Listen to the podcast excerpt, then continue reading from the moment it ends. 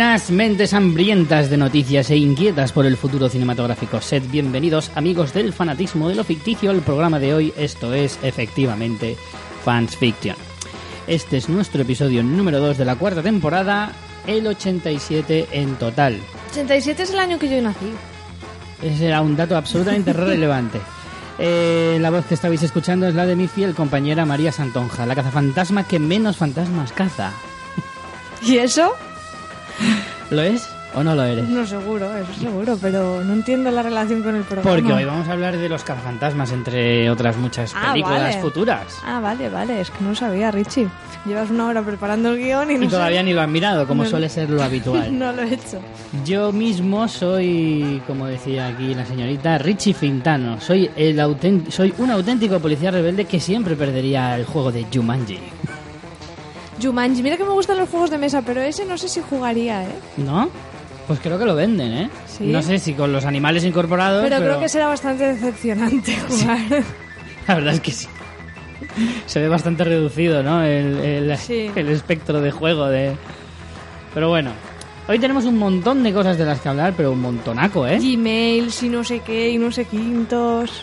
Tenemos que hablar de los Patreons, tenemos que hablar de los premios Bitácora, tenemos que hablar de, De eventos, que de estamos... eventos ahí a topete, a topete. A topete nunca mejor dicho, ahora veremos por qué. Estamos de turné. Bueno, em, ¿qué te iba a decir? Venga, vamos a empezar por el principio.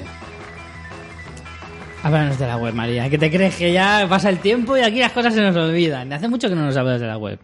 A mí Pues la ya web- casi se me ha olvidado. La web es fansfiction.es, ahí tenéis eh, recopilados todos los podcasts de la factoría Fansfiction, tanto Walking Dead, Fear the Walking Dead, Juego de Tronos y todos los de Fansfiction.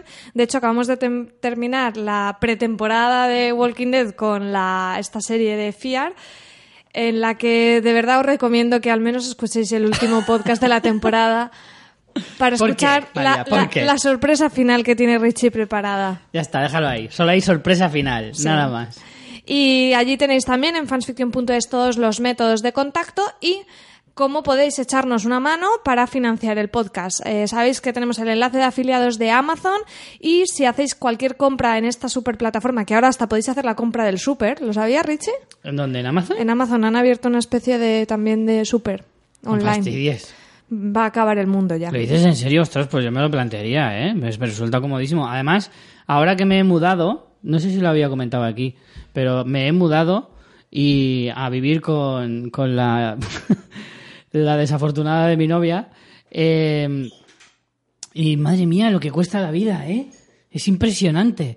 El otro día fuimos al Carrefour y nos volvimos loquísimos comprando que yo cuando salí diciendo, madre mía, esto no es ni medio normal. Mi madre ya me lo, ya me lo advirtió, me dijo, no vayas al Carrefour, que es muy grande y hay de todo.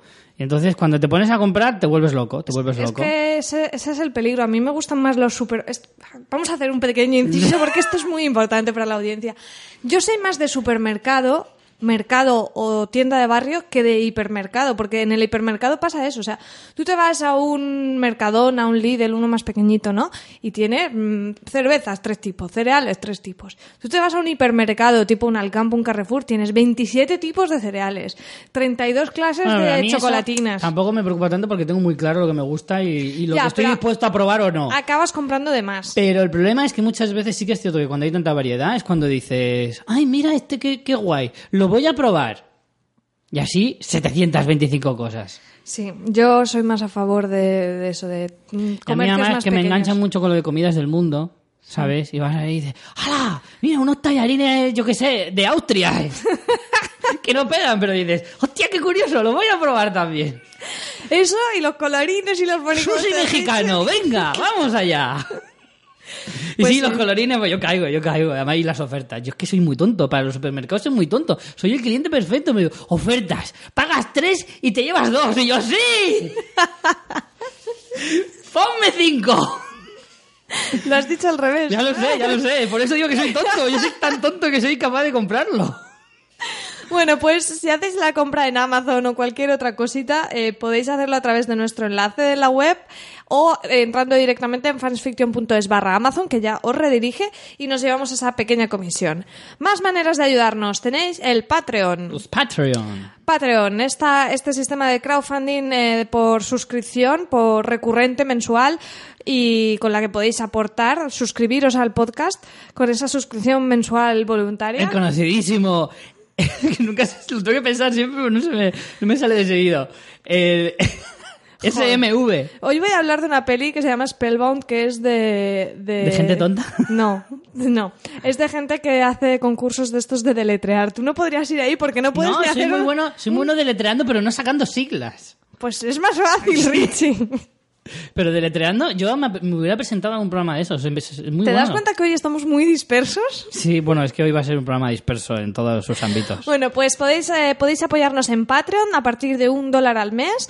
A partir de dos dólares al mes, pues ya tenéis algunas recompensas como contenido premium. Por ejemplo, algunos vídeos de dudosa calidad y notable vergüenza ajena. Y dudoso contenido también. Sí, algún contenido premium y sobre todo pues así nos ayudáis a hacer que este proyecto vaya un poquito mejor.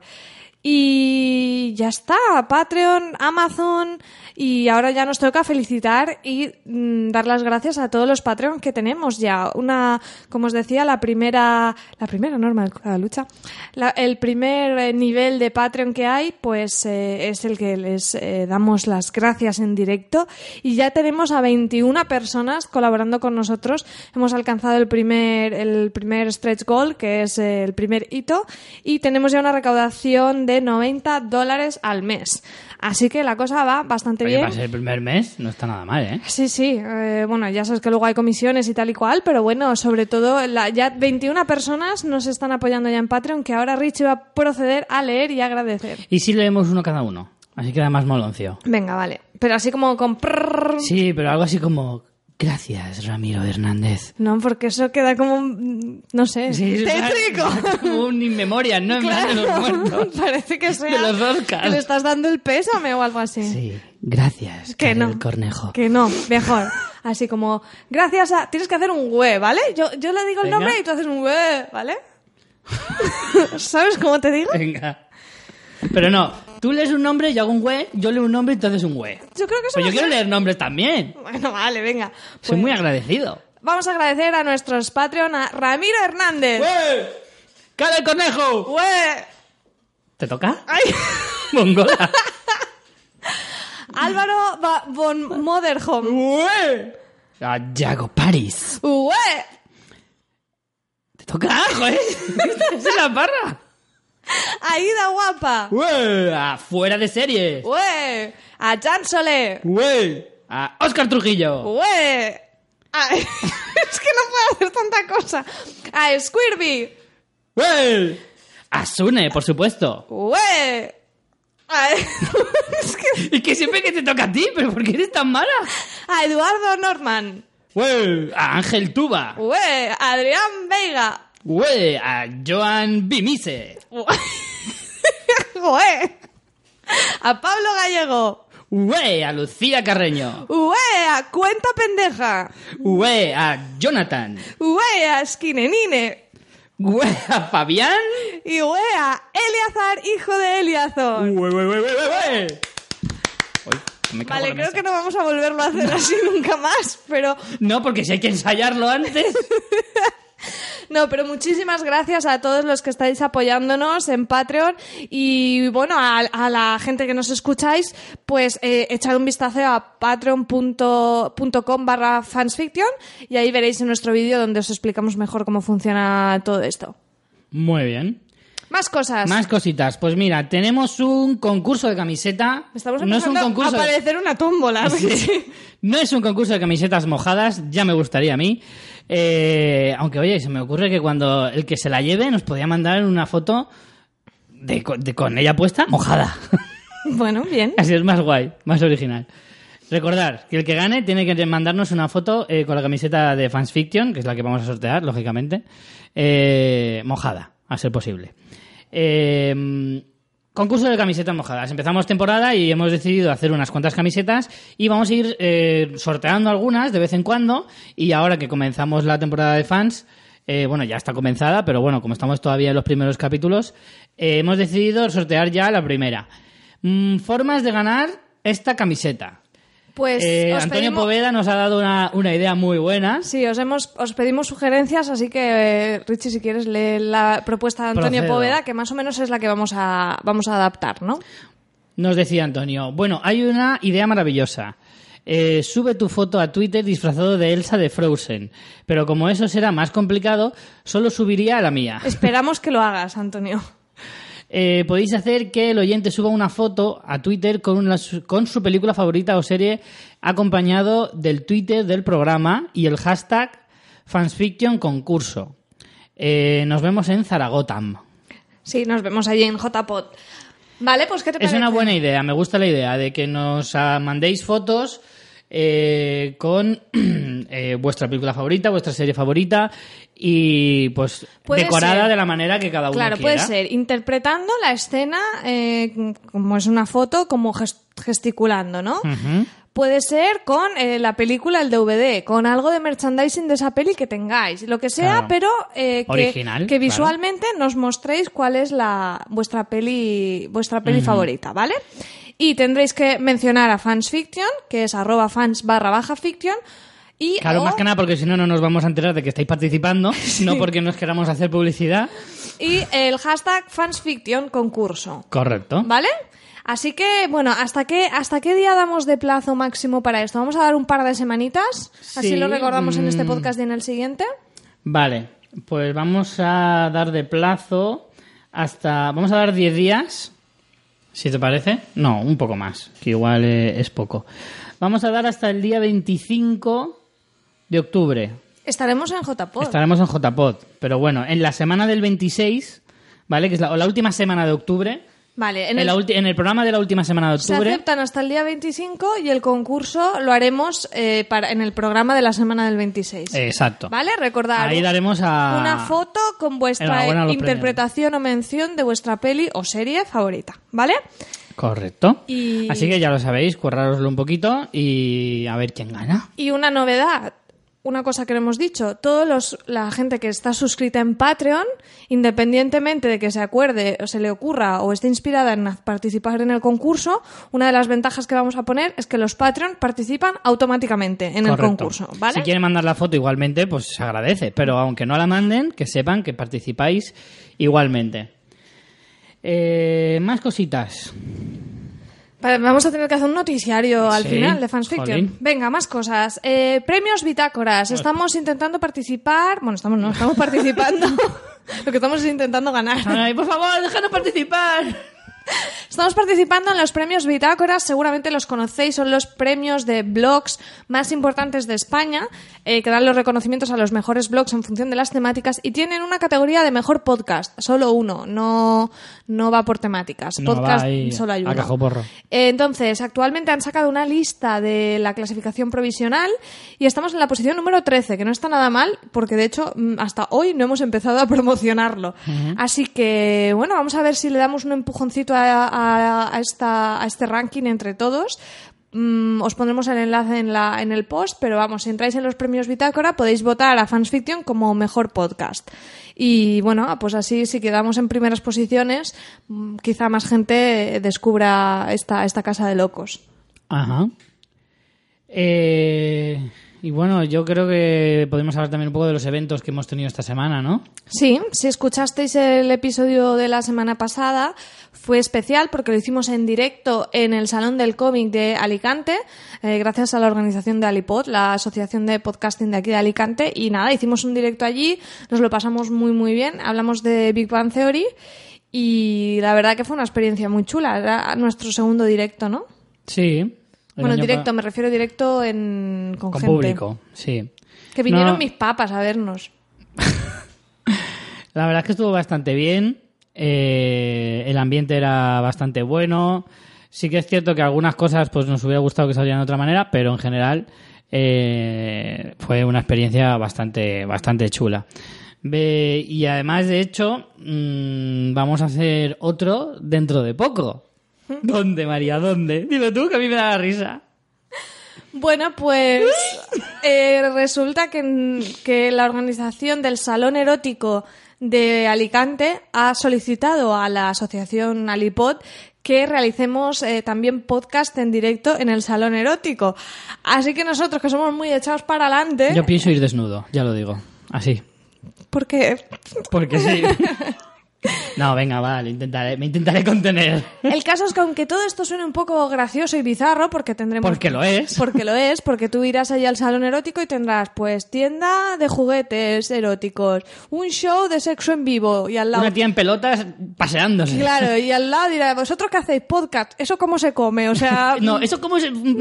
claro. Eso cómo se zumba. Así que, eh, bueno, pues mm, no sé muy bien cómo saldrá, pero oye, nosotros hemos dicho que sí. Vamos a ir un poco a la locura, la verdad. Eh, estaremos varios miembros de la asociación haciendo retransmisiones del evento. Haremos entrevistas allí a, a las actrices y directores que, que van a estar en el, en el salón.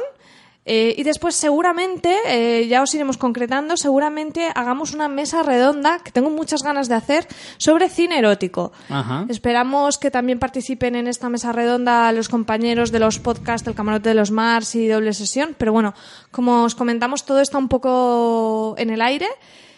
Pero de alguna u otra forma estaremos participando en el Salón Y Erótico de seguro, Barcelona. seguro, seguro que va a merecer la pena, ya os lo digo, porque eso va a ser un cachondeo.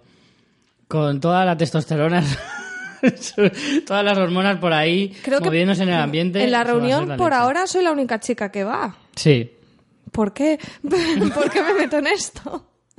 Bueno, os recomendamos que echéis un vistazo al programa del festival en la web festivaleroticodealicante.com y allí veréis todas las actividades que, que se hacen, que la verdad que tienen un programa muy completito, ¿eh? te lo digo. Mm, muy Hay- educativo también. No, pero tienen, hay, hay hasta un espectáculo de magia, que es que esto es algo que me ha sorprendido mucho. ¿Cómo van a hacer un espectáculo de magia y Ostras. erotismo?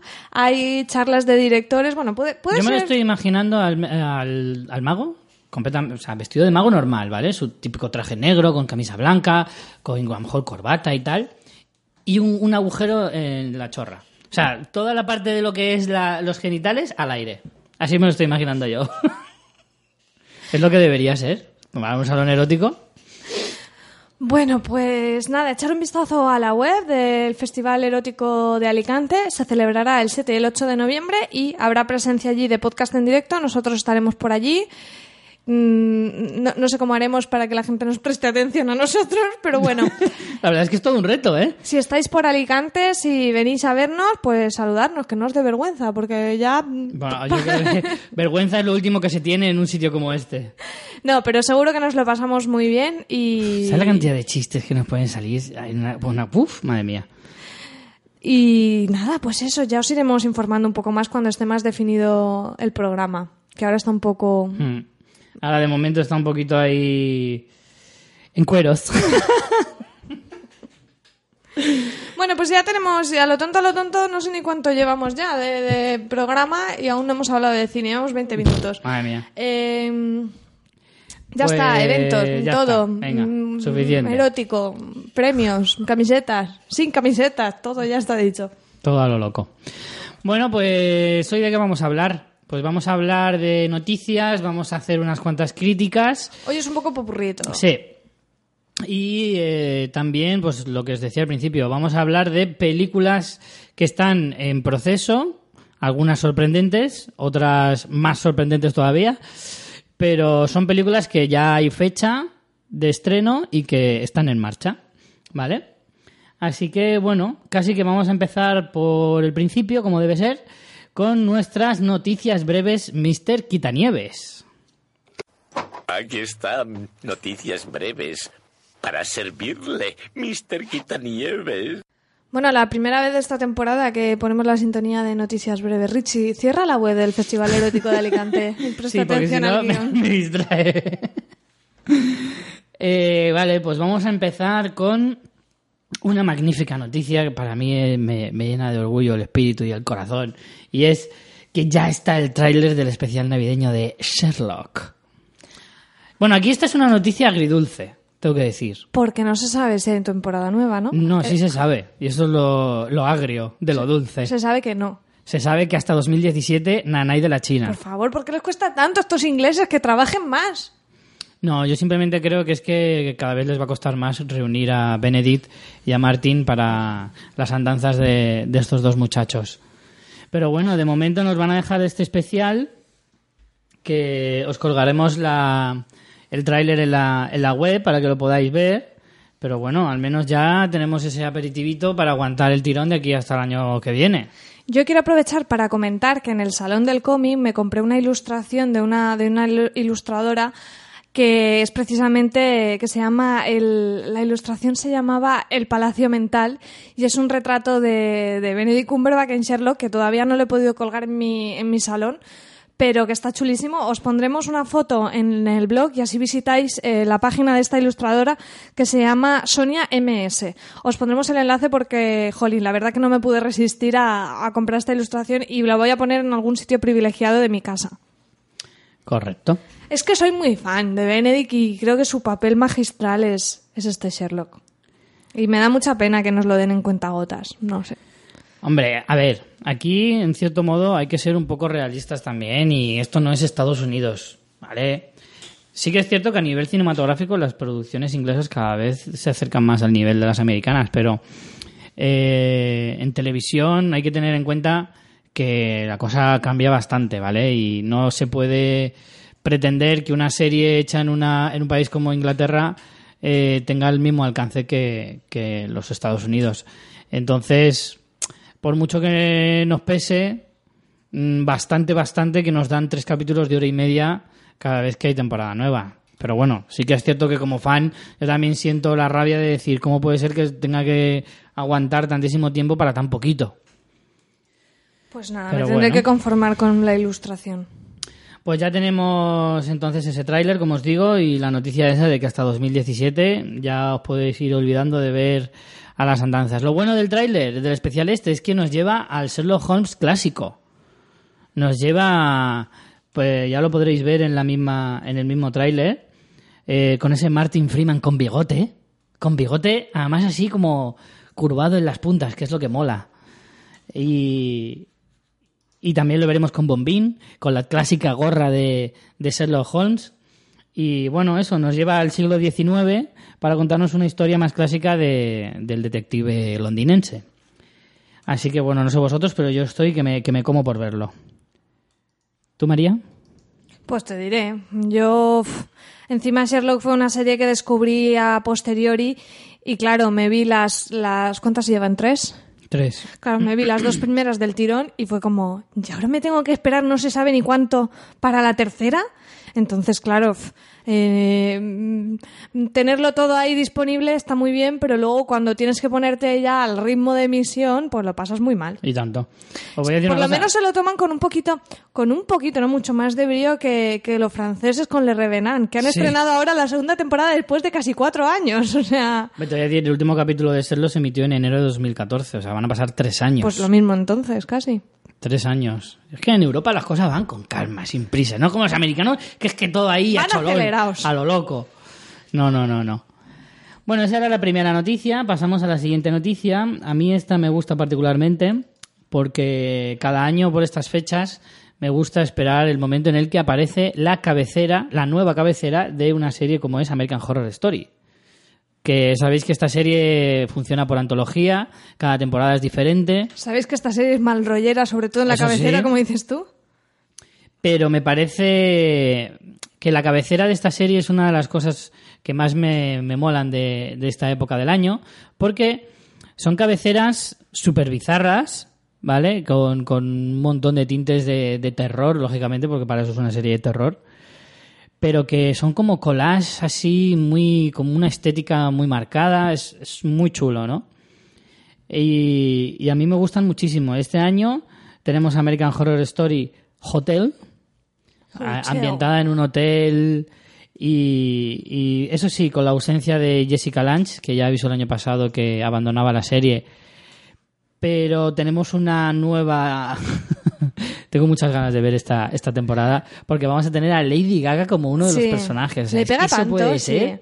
Yo la verdad que esta serie la abandoné. Vi la primera temporada, me gustó mucho, no me gustó tanto el desenlace y ya mm, dejé de verla y como es antológico realmente podría recuperar alguna de las temporadas mejores Eh. que se comenta, por ejemplo, creo que es la tercera, ¿no? La segunda, para mí la segunda es La la, segunda mejor. mejor, vale. La segunda es la mejor, la tercera para mí es la más floja Lo que pasa es que a mí me da muy y la mal- cuarta ha remontado un poco. Me da mucho mal rollo, Richie. Si te vienes un día conmigo, la vemos. Pero si no, no. Yo es que ya me he visto las Porque cuatro. tengo susto. Tú tienes mucho susto, es verdad. Pero a mí lo que me pasa con esta serie es que cada año eh, me pasa igual. Empieza muy bien, pero poco a poco se va desinflando. ¿Sabes? Y es una serie en la que la promoción es casi mejor que la temporada.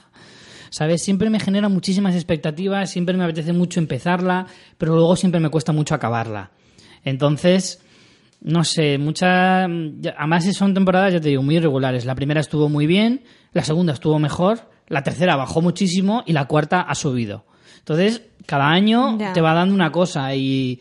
Esta es la- esa es un poco la dinámica de las, de las antologías, ¿no? Que, que son muy inciertas, cada temporada puede Hombre, ser una cosa diferente. Yo creo que ha sido una jugada comercial fantástica el haber fichado a Lady Gaga ya para esta temporada, donde quizá pues ya no tiene, ya no llama tanto la atención, ¿no? Como en esas primeras temporadas, el, ya el hecho de que sea antológica, terror, cosas que a lo mejor en un inicio pues destacaba más, pero ahora entre que cada vez hay más competencia y que con el paso del tiempo, pues obviamente la serie pierde Se desgasta, relevancia, se de- pues se el desgasta. fichar, el, el hacer un fichaje como esta personajaza, pues obviamente le va a dar un montón más de notoriedad, le va a dar un empuje en la audiencia que al menos, aunque sea el primero de esta nueva temporada, mucha gente lo va a ver, Seguro. aunque sea por la curiosidad de ver a Lady Gaga. Entonces No, pero- me parece una jugada muy buena. al margen de la curiosidad que te puede dar Lady Gaga, que es mucha, es una serie que de por sí genera curiosidad para saber en cada ambientación mola. Pues dices, en un hotel, como el año pasado, que era en un circo de, de variedades, de, de principios de siglo. Un carnival. Sí, que era una cosa así, siempre te llama la atención en un primer momento, ¿no? Eh, la temporada anterior era en un, este, un- una especie de convento de brujas. Cada año te engancha al principio, pero luego, como digo, pues se va, se va diluyendo. Eh, en fin, yo de todas formas es una serie que recomiendo muchísimo, ¿eh? A mí siempre, aunque ya os digo, me vaya costando cada, cada año acabarla, me, me gusta, siempre, siempre me genera inquietud. Eh, vamos con la siguiente. Estamos hoy de resucitar viejas glorias, de, de a ver qué pasa con las nuevas. Con, con lo de revivir cosas antiguas. Y vamos a hablar de muchas pelis. Pues esta es una de las series que se van a resucitar. Se habla de varias, se habla de bastantes. Pero eh, la CBS planea resucitar MacGyver. Yo esto no lo veo para nada, ¿eh? La verdad es que yo tampoco. Es que lo veo fuera de locura, tiempo total. O lo hacen como muy autoparódico. o no, porque sé. va a ser un MacGyver joven, se supone. Jovencillo, de 20, 20 añero, por ahí. Pero claro, es muy ridículo. es un poco, la verdad es que es un poco locura. Yo estas cosas siempre les veo con un 10% máximo de posibilidades de triunfar. O sea, es que es complicado, complicado. Pero bueno, eh, dentro de esta vorágine de, series que se quieren revivir, también estaba, se hablaba del equipo A, por ejemplo, eso lo veo un poco más con un poco más de gancho a lo mejor, pero claro, es que en este caso normalmente eh, la clave es acertar con los actores, saber enganchar, porque la historia, bueno, nunca se va a parecer a las antiguas, porque es que eso es imposible, pero el tener algo tipo, no sé, algo de acción buena actual, pero con unos actores que te puedan enganchar como te engancharon lo- los suyos en su momento, hombre, que te enganchen lo mismo es difícil, pero no sé, que puedan equipararse un poco a la actualidad. No sé, el caso de, de MacGyver lo veo bastante complicado. ¿Tú veías MacGyver de pequeña? No, En la vida. no. Mí es que No, me parece que se nos fue, era un poco más antigua nuestra generación. Yo vi algo- veía capítulos de vez en cuando, pero no era tampoco tan super fan. Y bueno, y la última la he puesto porque pensé que a ti te iba a gustar mucho, María. La última noticia de hoy. Sí, bueno, pues eh, no sé si quizá ya os hemos comentado en algún episodio el fenómeno que ha sido el podcast, y sí, un podcast ha sido un fenómeno en Estados Unidos, Serial. Eh, bueno, este podcast ha tenido, ha tenido unas audiencias brutales, ha estado... A ver, hay que decir que no es un podcast rollo amateur, sino que está la gente de It's American Life, It's American, It's American Life o This American Life. This American This Life, American creo que Life, sí, perdón. eh, detrás. Y bueno, si básicamente es una especie de documental sonoro de la investigación de una periodista en un caso de asesinato de hace ya 15 años. Y en el, en el podcast pues se van oyendo las entrevistas, la voz en off de ella narrando esa investigación. Está fenomenal. Yo he escuchado solo el primer episodio porque mi inglés eh, me hace que a- cuando ella está explicando la historia, como es una cosa bien leída, locutada, lo entiendo todo, pero hay veces que a lo mejor ponen eh, grabaciones de interrogatorios o conversaciones telefónicas que entre que tienen un montón de jerga y que el sonido es peor, ahí me pierdo un poquito, pero vamos, ha sido un bombazo, ha sido un éxito y ahora parece ser que han comprado los derechos para hacer una serie. Claro, la noticia está en que Phil Lord y Chris Miller, eh, creadores de, por ejemplo, la Lego película, eh, o más Todo recientemente, más recientemente en, en televisión han hecho la gran serie, una de las series revelaciones del año, The Last Man on Earth. Eh, se han hecho con los derechos, pero, a ver, es que aquí hay que hacer un- una explicación. Resulta que los de- detrás de esta serie iba bastante gente con intención de hacer una adaptación cinematográfica, pero por lo visto eh, las chicas de- del podcast no estaban muy por la labor, porque no lo veían muy viable. Pero estamos hablando de nombres importantes como Jason Reitman o Darren, Ar- o Darren Aronofsky, o sea, gente importante de Hollywood, no cualquier persona. Y para televisión, por ejemplo, Bob Wilmot, creador de la serie House of Cards, ¿vale? ¿Qué pasa? Que esta gente pues no, no lo veía como muy claro el hecho de hacer una serie que narrara la historia que ellos estaban contando. Pero Entonces, la de la primera temporada Sí. del podcast. Sí. Entonces, Phil Lord y Chris Miller lo que les propusieron fue hacer como una especie de making of de su podcast. O sea, seguir a estas a, a las chicas mientras hacen la investigación. De mientras, esta segunda temporada y de la tercera. Efectivamente. Eh, las dos siguientes temporadas del podcast ellas ya las están preparando y entonces es un poco ver cómo lo preparan y luego incluso grabaciones del podcast en directo, eh, hacer un seguimiento eh, De la producción, un en poco. serie, ¿vale? Lo que pasa es que eso puede ser, todo. o sea, puede ser muy interesante, además, eh, incluso a nosotros, todo lo que sea dar visibilidad a lo que es un podcast es, es fantástico, para nosotros es una gran noticia, pero ¿no crees que quizá pueda llegar a ser un poco redundante? Porque al final el, el propio formato de serial es un poco making of, o sea, es, es una narración de esa investigación. Hmm. No sé hasta qué punto esto como documental va, va a aportar algo más, ¿sabes? No sé, lo veo complicado. Esa es una de las cosas que se planteaban en el artículo de Vallatele, que es de donde saqué la noticia. Es una de las cosas que se planteaban eh, como qué interés puede generar esto. Y apuntaban una cosa bastante, que creo que yo estoy bastante de acuerdo, y es que estos dos chicos eh, son expertos en sacar ideas que a priori no parecen interesantes y convertirlas en grandes éxitos. ¿Vale? Dentro de su filmografía, eh, por ejemplo, la Lego película en un principio no parecía tampoco algo tan, tan, tan, tan grande como lo que acabó siendo. A ver, es que Pero- es lo que te digo, de, de base parece prácticamente una réplica de lo que es el podcast, pero con imagen. Mm. Pero si a eso consiguen Pero darle depende del, otra del vuelta... tono que le des claro. y depende de- del, del alcance que le puedas llegar a dar a eso. Otra cosa que yo, que yo hubiera visto interesante es hacerlo como ficción, cogiendo la idea base de la estructura, que es una periodista recibe en su correo información sobre un caso que parece que no está muy claro, Mm. se pone a investigar y hace un podcast sobre eso. Cogiendo eso, pero cambiando el crimen y haciéndolo como ficción, viendo a la periodista cómo hace las entrevistas, cómo luego graba el podcast o lo que sea, podría estar bien, aunque también podría ser un ABC de mm, investigación criminal de la que tenemos 8.000. Entonces, mm, a mí me da muchísima curiosidad eh, y yo quiero ver en qué queda este proyecto. Algún día, por favor, por cierto, mm, hago una llamada aquí. Si alguien ¿Vamos a sabe... poner ahora ya más? Sí, por teléfono. Si alguien hace, si alguien sabe dónde puedo encontrar eh, Serial con subtítulos, sé que esto es un poco absurdo porque es un audio, pero en vídeo o algo con subtítulos que me lo diga, porque siempre lo tengo pendiente de escuchar, pero ya os digo, o sea, me requiere estar eh, una hora sentada solo escuchando. Por desgracia, mi nivel de inglés no da más de sí. Entonces, eh, Ni si- tu agenda. Ni mi agenda, exacto. Entonces, si alguien sabe algún sitio donde se pueda localizar el podcast, pero con una transcripción o lo que sea, que, que nos lo comente. No sé, yo desde luego lo veré. O sea, yo lo veré a ver en qué queda este proyecto. Pero sobre todo lo que es muy curioso es que haya ganado tanta visibilidad todo este asunto. Y además que gente tan importante se ponga, ponga su, su interés sobre una cosa como esta. Eso es lo que a mí realmente me ha, me ha fascinado. Pero bueno, a ver, eh, desde luego es verdad que ha sido todo un fenómeno en Estados Unidos, pero a unos niveles que, que, no, que no nos podríamos imaginar. Así que bueno, como los americanos son expertos en explotar este tipo de cosas, a ver en qué queda. A mí lo que no me gustaría es que simplemente aprovechen el nombre de Serial y luego lo que tenga que aportar esa nueva serie sea un más de lo mismo de cualquier otra cosa que ya Mm. Esperemos hemos que no. visto. Yo ya te digo, yo confío mucho en estos dos chicos, en Chris Miller y Phil Lord, y creo que son... eh, que, que yo poniendo esos nombres en el principio del artículo, como que me da más confianza de que pueda salir algo bueno, la verdad. Me gustan. Eh, bueno, hasta aquí las noticias, no tan breves. Y tú tenías unas cuantas críticas, ¿no? Para Sí. hoy. ¿Qué, ¿Cuántas quieres que cuántas me dejas hacer? Tengo Hoy cuatro. dos.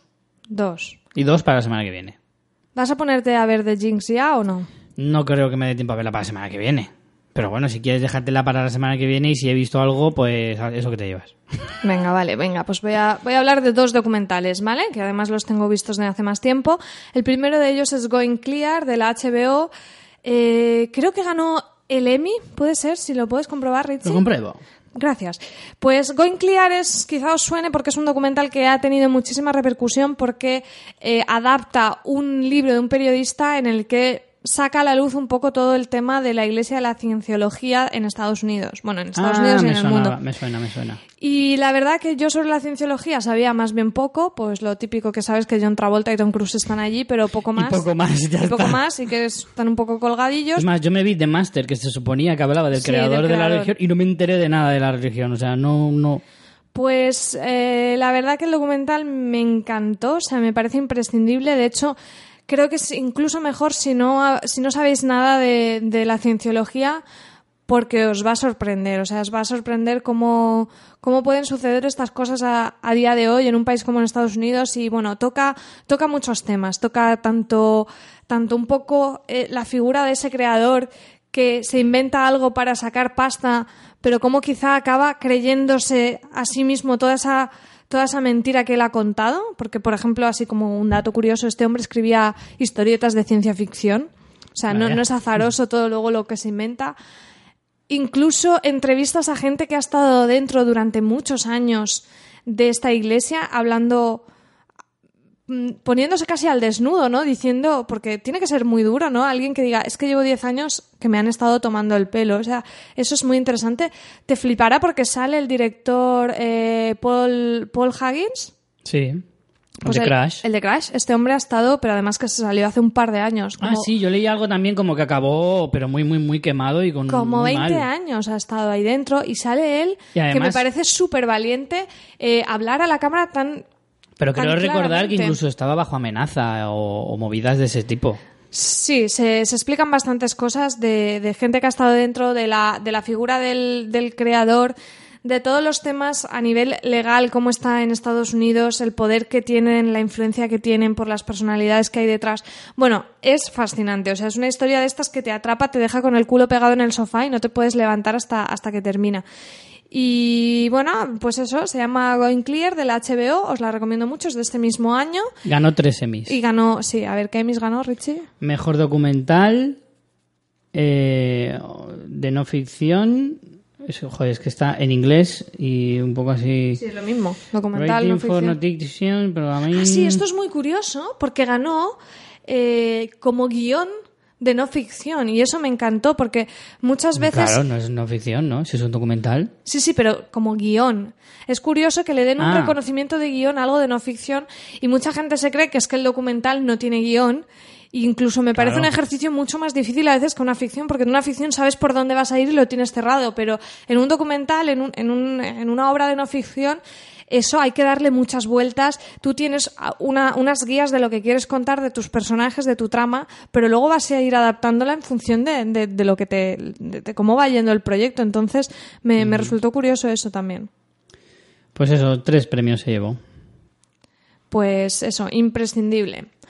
Eh, y después también recuperé otro documental, ya este tiene bastantes años, un clásico que es Spellbound del 2002. Este documental eh, siempre lo encontraba en las listas de los mejores documentales de la historia y de entrada decía yo es que esto no lo entiendo porque no me llamaba nada la atención. Es un documental que eh, sigue a varios chavales de instituto que participan en concursos de deletrear. Es algo como muy típico en Estados Unidos, muy es un fenómeno muy curioso, se retransmite en televisión anualmente y son como casi estrellas del rock and roll. Bueno, no tanto, pero quiero decir que tiene bastante visibilidad en Estados Unidos y, y es algo que yo, por lo menos, no conozco que se haga en otros países. Y claro, a mí la historia en sí decía, pero es que esto, ah, ¿por qué está en todos los en todas las listas de documentales? No me llama nada la atención.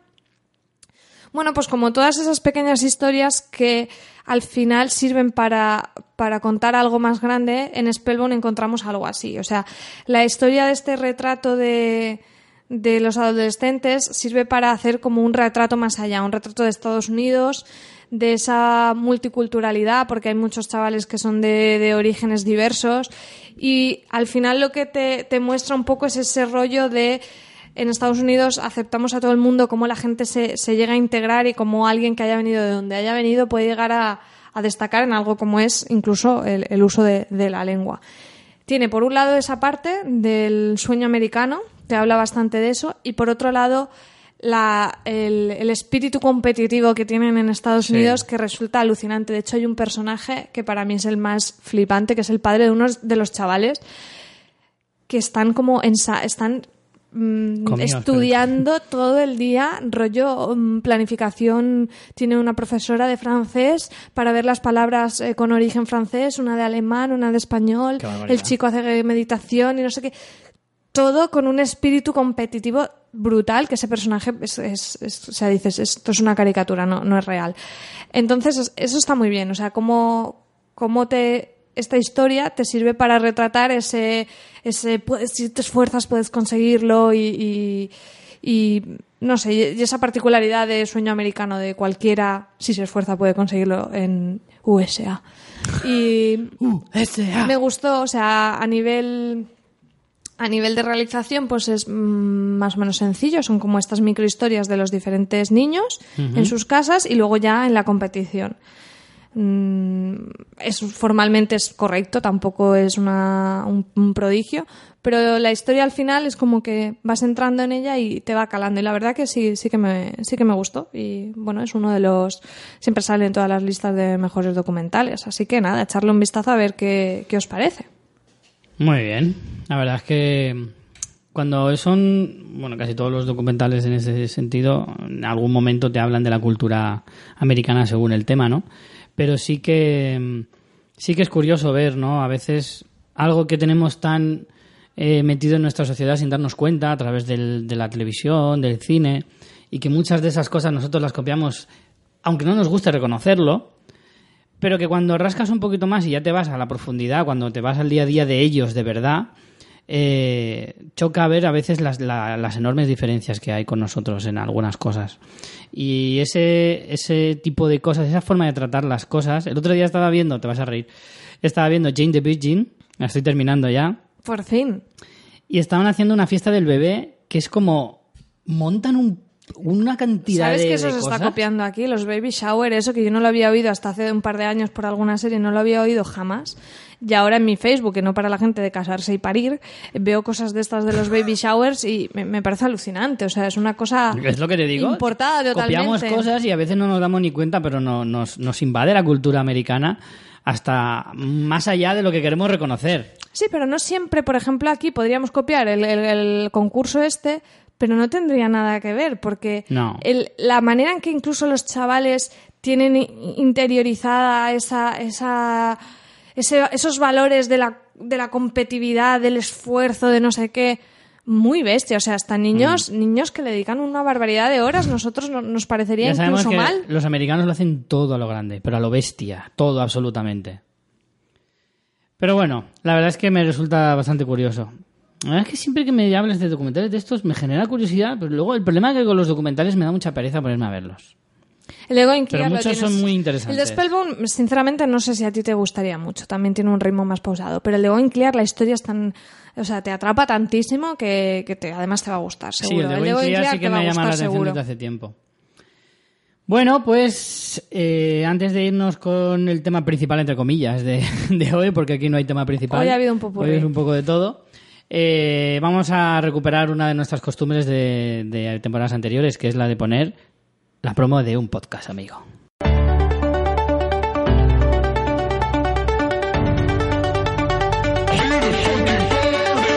Ponte en Pompeta, el programa más casposo de Onda Cerdo Radio. Pompeteros y pompeteras, escuchadnos cada noche, poneos cachondos, tocaos mientras escucháis el mejor programa de radio. Todas las noches puedes llamarnos, escribirnos y hasta tuitearnos. ¿Tuite qué? Twitter, Marta, Twitter. Escríbenos a pontenpompeta.gmail.com y síguenos en arroba pontenpompeta. ¿Y si ya me sigues por la calle? Ponte en Pompeta, Onda Cerdo Radio. No, ahora en serio, ¿esto qué es?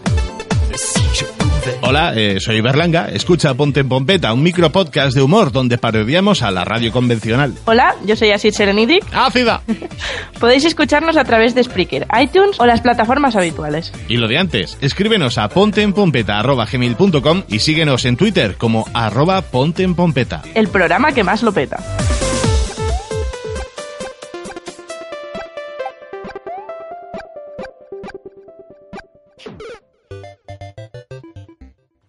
Bueno, pues como hablábamos al principio, ya os he comentado un par de veces durante el podcast de hoy, eh, vamos a hablar de algunas de las películas que ya están en marcha, que algunas incluso han terminado rodajes, eh, tienen fechas de estreno. Están- bueno, cada una tiene una cosa diferente. Porque algunas ni tienen director todavía y otras ya están con el rodaje acabado. O sea que aquí tenemos un poco de todo. Y vamos a empezar por una de la que se lleva hablando décadas, probablemente. Y es Cazafantasmas 3. Después de muchísimas, muchísimas, muchísimas vueltas de guion, muchísimas vueltas de directores, con un Dan Aykroyd que no había manera de decirle, ya pesado, cállate, déjanos en paz con, con, con Cazafantasmas, que la ha movido por, por cielo y tierra. Eh, ya se confirmó, ya está, esta es la que digo que tiene el rodaje ya finiquitado, pero no sé si os habéis enterado de las últimas noticias sobre este proyecto. Y yo me he sorprendido bastante porque eh, investigando un poquito para el tema de hoy me he encontrado con esto y yo me he quedado sorprendido.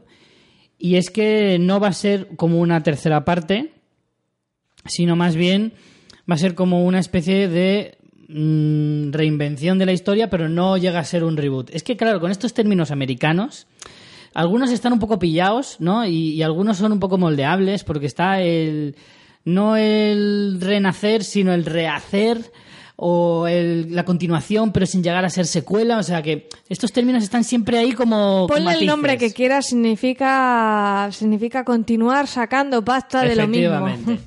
Pero que cada una tiene su, su cosa, ¿no? En este caso, pues hemos cogido una historia de cazafantasmas y le hemos puesto tetas a la historia. Quiere decir que han cambiado a todos los actores principales, evidentemente, y han puesto mujeres. Son las cazafantasmas. Las cazafantasmas. Tenemos a Paul Feig. Pero cuando dices tetas es porque son así mujeres exuberantes o simplemente... No creas, ¿eh? No creas. Tenemos a Paul Feig de director. Eh, lo conoceréis por trabajos tales como La boda de mi mejor amiga, Ajá. por ejemplo. eh, espías y cuerpos especiales. Todo comedia de humor inteligente y selecta. No sé, me parece un director de, de comedias un poco de segunda fila, ¿vale? Este director vino de la televisión con series como The Office, Wits, Arrested Development. eh, luego saltó al cine para hacer, pues eso, películas de este tipo protagonizadas en su mayoría por Melissa McCarthy, que es esa mujer grandota que se ha hecho con la comedia, eh, al menos en el aspecto femenino, No le pongo cara ahora. Sí, es eh, pues la, la grandota de... ¿Tú viste la boda de mi mejor amiga? No. Muy mal, porque es una peli que, bueno, es, regulera, pero tiene su gracia. Eh, y... A ver qué más. Bueno, Tenemos a Kirsten Wiig, que también protagonizaba la boda de mi mejor amiga en este caso. Y eh, a quién más tenemos? Leslie Jones, que esta no me suena mucho, y Kate McKinnon, que tampoco me suena demasiado. O sea, un reparto un tanto sorprendente para una, una continuación de una saga tan, tan, tan importante. A mí me parece esto una locura en toda regla. Pero locura. no, veo eh, nada justificado que de repente todos No. los personajes sean chicas. Que se supone que es rollo. O sea, son obviamente son otros personajes, cogen un poco la historia de que hay cazafantasmas, pero vamos, es otro departamento, ¿no? Sí, no sé. La verdad es que no sé muy bien por dónde ¿Y en van a qué ir época los la van a ambientar? ¿Van a hacer como modo Remember así ochentero o van a hacerlo actual? No, bueno, la verdad es que por las fotos que se ven, eh, porque todavía desde lo que es la, la sinopsis no, no he encontrado así gran cosa, pero por las fotos que veo sí que probablemente sea algo más tirando a clasicote, porque sigue saliendo el, el coche, pero el antiguo, no lo han modernizado.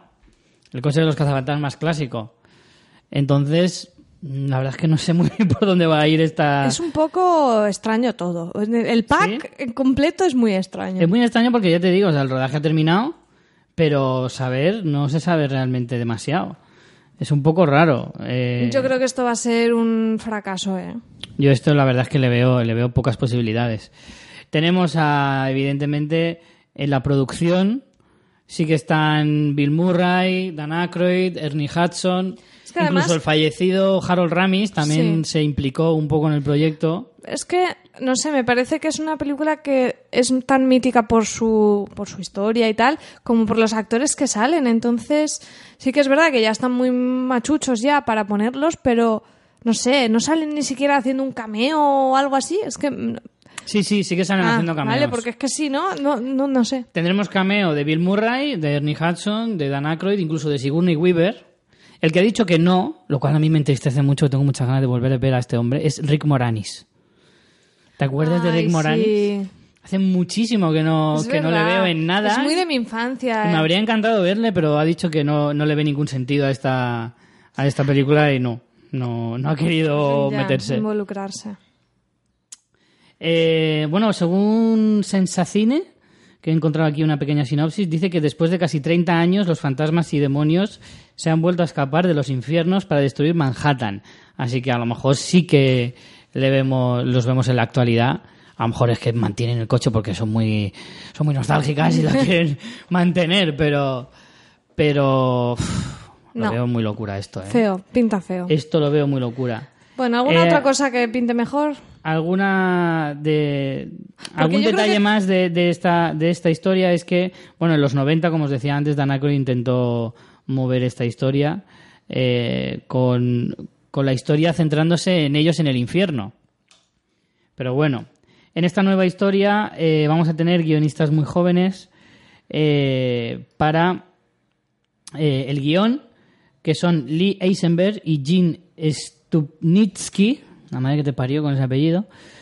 Pero claro, esto tampoco genera mucha confianza porque, atención, vienen de hacer Año 1 en 2009 y Bad Teacher en 2011. Bad Teacher, ¿no? Sí, la de Cameron Díaz. ¿Qué te parece? La vimos en un cine de verano. Sí. Pues. En fin, Pues que eso ma- no, malas me, noticias. no me lo estás arreglando nada. Malas eso es lo que te digo. La verdad, malas noticias. Vamos a pasar con otra. Con otras, en realidad. Estas vienen a pares. No sé si Por si tendréis... no te gusta, que te dé un atracón encima. Exacto. No sé si echaréis tanto de menos. Esto es algo que se, venía, se veía venir. Tenía que pasar antes o después. Y es el regreso de la gran saga Dos Policías Rebeldes. ¿Pero esto no iban a hacer serie también este año? ¿Serie? No. Ah, no, estoy confundiendo. ¿Cuál era la otra que hacían un remake? ¿De serie? ¿De una película de este tipo? No Sí. recuerdo yo ahora. No era Dos Policías Rebeldes, era. ¿Hora punta?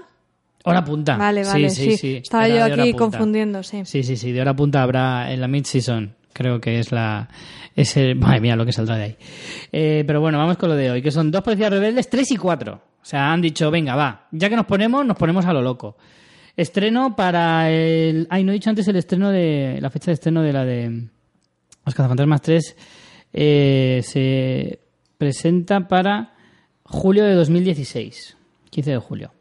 En Dos Policías Rebeldes ya tenemos fecha también, febrero de 2017 la primera, eh, julio de 2019 la, la siguiente. Me parece un poco locura, tío, arriesgarse a poner fecha con tantos años vista. Y además hacer, que faltan casi cuatro hacer años. dos, que la primera puede ser un fracaso absoluto y que van a seguir haciendo la siguiente. No sé, es que No sé. a veces los productores yo creo que si ya, o sea, arriesgan... Lo siento mucho, pero es que la, la televisión nos está proporcionando historias mucho más interesantes. Es que en cine no paramos de ver este tipo de cosas. Hmm. Intentar aprovechar un nombre con, con una Pero por una notoriedad. sencilla razón, y es que las, las Oh. películas te dan dinero y muy, muy rápido. Y puedes ver el éxito inmediato. Las películas, si te funcionan, te funcionan en el mes de que las estrenas. Y ahí ya puedes medir un poco lo que te van a, lo que te van a hacer. Una serie a lo mejor tiene un recorrido mucho más largo y es más complicado. Aparte que seguramente el dinero no te da lo mismo. Eh, Juego de Tronos es, es la, yo creo que la excepción. Pero yo no dudo bastante que una serie te dé tantísimo dinero como te puede dar una, una película de estas tan de golpe. Pero bueno. Eh, no se sabía muy bien si Michael Bay se iba a encargar de, de esta de continuar la saga. Lo que está clarísimo es que estará en la producción junto a Jerry Bruckheimer, que es el que lleva ya intentando impulsar esta tercera parte desde hace tiempo. Pero Ese hombre cuando abre los ojos tiene el símbolo del dólar, yo creo, Totalmente. como en los dibujos animados. Tiene el dinero por castigo, que esa frase siempre me ha encantado. Es decir, joder, cómo me gustaría que me castigaran a mí con dinero. Pero la cuestión es que eh, si no va a ser Michael Bay, eh, Joe Carnahan está ahí esperando en la puerta porque le interesa mucho el proyecto. A mí este es un director que dentro de, de lo que cabe no me... O sea, no me parece mal. Ha hecho cosas como eh, el equipo A, que no estuvo tampoco del todo mal. Eh, ha hecho también alguna cosilla más, como... Eh, ¿Cómo esta era? Contraband, creo que era. No, Narc. Narc. Eh, una Narc se llamaba yo no- Narc, no- la Contraband no. Haces Calientes, aquella fue muy buena, aquella me gustó, me gustó bastante. Eh, Infierno Blanco con Liam Neeson. Y luego también ha hecho alguna cosa de televisión, como The Blacklist, por ejemplo. O, Ah, mira. o bueno, la de... Esta, ¿cómo se llamaba? Es que aquí sale en castellano Asuntos de Estado, pero no era... States of Affairs. Sí. Con aquella Catherine Hegel que dice, madre mía, ¿esto dónde va? ¿Dónde va? Yo Carnahan. No, no, no. La cancelaron, ¿no? Sí, sí, o sea, vamos, fulminantemente. Pero bueno, es un director que para un proyecto de este tipo no me parece mal. No me parece mal. Si no ponemos a Michael Bay, que yo Michael Bay le tengo cierta... No sé, me da una... Me gustaba el Michael Bay del principio, el de ahora no me gusta nada. Entonces, el Michael Bay del principio es el que hizo las dos de dos policías rebeldes y, y si fuera ese Michael Bay el que se encargara de, de las continuaciones me molaría, pero, pero si es el, el actual casi que prefiero que cambie de director. Así que bueno, no me parece mala noticia, porque la verdad es que yo echaba de menos que esa, esa saga continuara. Yo sé que tú a lo mejor no eres tan fan, No. pero es que yo... Yo la he visto a trozos en la tele. Es Las he disfrutado este muchísimo, rollo estas no, no, películas. es, no es mi rollo, lo siento. Es que Son buddy movies de las el, buenas, pero de las humor buenas es muy buenas. malo, siempre, no Que sé. va, no pero sí. Mike Lowry y, y Marcus Barnett son, son geniales, son geniales, son dos personajes muy buenos y dentro de la filmografía de Will Smith, de lo más comercial, es de lo mejorcito que tiene, sin lugar a dudas, sin lugar a dudas. Y, y No Martin Lawrence, Martin Lawrence no es un actor de ese nivel como Will Smith, pero, pero dentro de la comedia creo que es de los mejores papeles que ha hecho. Y mira que Martin Lawrence tiene comedias muy malas, muy, muy malas, pero tiene otras muy salvables y muy divertidas Mí este pero rollo, pero este rollo policial es muy bueno aparte que ya te digo un Michael Bay en buena forma te hace buenas escenas de acción y, y puede estar muy bien pero claro no sé es cierto que Will Smith ha sufrido un revés en su carrera últimamente ¿eh? Sí. y lleva un par de años muy de capa caída Eso por meter a su hijo con calzador Sí. en las películas. sí sí sabes que ha vuelto a la música ha sacado un nuevo disco Will Sí. Smith diez años después Está ahí a lo loco, ¿eh? Está ahí que no Pues, sabe qué de hacer. perdidos cu- al río. De culo inquieto. Estará en la crisis de los 40 o algo. De los ¿no? 40 y largos ya, sí, ¿eh? Es verdad. Y Martin Lawrence, la verdad es que Martin Lawrence lleva desaparecido ya un tiempo y a él le vendría mejor que a Will Smith que, se, que esto saliera adelante, pero aún así, yo sinceramente voy a hacer ahí un salto de fe, como dices tú, y, y le voy a echar... Yo tengo muchas ganas de esto, tengo muchas ganas, aunque solo sea por recordar lo que A ver, fue. esta es para ir con los amigotes al Claro, cine a claro, verla y tal. evidentemente. pero- Pero sí, me apetece, me apetece bastante. Vamos con otra de la que también se ha hablado un montonazo de veces y esto sí que a mí me da miedito. Me da un poco de miedito. El remake de Los Siete Magníficos. ¿Qué le parece? Es que has elegido un tema en el que todo lo mío va a ser escepticismo, porque Claro. a mí tanto remake... Es que, hombre, es un programa de, de- de escepticismo a, a, a tutiplén. Porque, claro, cuando te, cuando te vas a una cosa de estas, te arriesgas demasiado. Es que es muy, muy, muy arriesgado hacer cosas de este tipo. Los Siete Magníficos, pues un remake de la, del western de los años 60. Un clásico del cine de ese género, eh, sin lugar a dudas. De pistolero, género de pistolero. De pistolero a lo loco, ¿eh? Bueno, Antoine Fuqua, de director, Con su, no podía ser con otra persona en el reparto. Evidentemente, evidentemente, son yo, como uña yo y creo que le pone, yo creo que le pone directamente. Totalmente, totalmente. Por supuestísimo, estamos hablando del, in- del incomparable Denzel Washington. Que cuando no hacía pelis con Tony Scott, pues de vez en cuando se iba a hacer alguna con, Antun, con Antoine Fuqua. Pero bueno, para que conozcáis un poquito a Antoine Fuqua, si no lo conocéis ya, ha hecho cosas. A lo ver. mejor que ha hecho ha sido Training Day. Pero es que este hombre, esta dupla, yo creo que sabes a lo que vas. O sea, son Sí, pelis que no nunca vas a encontrar. Bueno, nunca. Training Day está muy bien, ¿no? Dentro del género. Pero no suelen ser peliculones, pero siempre son resultonas. Sí, sí, sí que es verdad. No, a mí me. A mí no me da pereza ver estas pelis. Dentro del género No. así, thriller, acción, tal. Chico, Denzel Washington, mm, no te hace una peli mala. Bueno, sí, el, el libro de Eli, pero. Bueno, esa no, esa no fue tan mala. por y- favor, era a una ver, mierda. Era mala, pero no por culpa de Denzel Washington. De hecho, Denzel Washington es lo único salvable. Era de mala por el guion y encima el mensaje final ya era para, vamos. Bueno, ahora revisando un poco. Espérate, no ha hecho tantas pelis con Denzel Washington, solo ha hecho dos más. Training Day y la de The Qualizer, la de Bueno, Protector, que, tampoco, que también está bastante bien. Son bastante míticas, no sé. Sí. A lo mejor no Pero son sí es tantas, por eso tenemos esa Cuando no las hace con, con Denzel Washington le salen reguleras, ¿eh? Sí. Porque tiene El Rey Arturo, tiene Objetivo La Casa Blanca, mm, muérete camión, eh, The Shooter con Mark Wahlberg, a mí esa no me triunfó demasiado, Lágrimas del Sol con Bruce Willis, en fin, la de Bait, Bait sí que me gustó mucho con Jamie Foxx, esa sí que me moló. Eh, no sé. Eh, tenemos aquí una nueva oportunidad para redimirse a Antun Fuqua. Tiene a su fiel compañero y Hombre, bueno, ¿quién más sé, tiene? Y el reparto es un señor reparto. Mm, yo es que para una historia como esta tengo mis mis reservas, ¿eh? Tenemos a Chris Pratt, que ahora está está está, está en la sopa, este Sí. chico, se mete en todo. Ethan Ethan pelo churretoso Hawk, como ya se venía diciendo. Matt Bomer, ¿Será familia de Nick, el de Fear the Walking Dead? Es muy probable, es muy probable. Por lo menos tiene que ser, será algún sobrino lejano o algo. Matt Bomer, que es este chico que iba a hacer el de las sombras de- Grey, pero que al final no. Ah, al que es el final de White Collar. ese. El de White Collar. Este es el El guapo, de- ¿no? Sí, guaperas. Este además el- también se hizo famoso por otra serie y me van a matar. Pero ahora no me acuerdo cuál era. No me acuerdo. Eh, Vincent Donofrio, que viene de hacer de villano en Daredevil. Y como villano tienen a Peter Sarsgaard. ¿No es Skarsgård? No es Skarsgård. Es no, Sarsgaard. Sarsgaard, que debe ser también primo. debe ser de otra región de, de Suecia. Eh, que este chico da como mal rollete. Le pega mucho ser villano, ¿eh? Porque tiene cara como de... Estoy pensando cosas malas. En silencio. ¿Sabes? No sé, me da... Tiene cara de mal rollo. Este lo hemos visto en, en Jarhead, por ejemplo. En linterna, lin- en linterna Pues no verde. veo ¿salía este? cara de mala Sí, salía de linterna verde. rollo, ¿no? No sé. Sí, no sé, es así como, no sé. Y Además acaba de fichar por Twin Peaks, fíjate, qué fuerte, por la, la nueva temporada de Twin Peaks de la que ya hablaremos en su momento. En fin, 30 de septiembre del año 2016, creo que era. ¿16 o 17? 16. Espérate, no tengo claro. Eh, no sé, ¿tú qué opinas? ¿Qué puede salir de aquí? A ver, 16, 2016.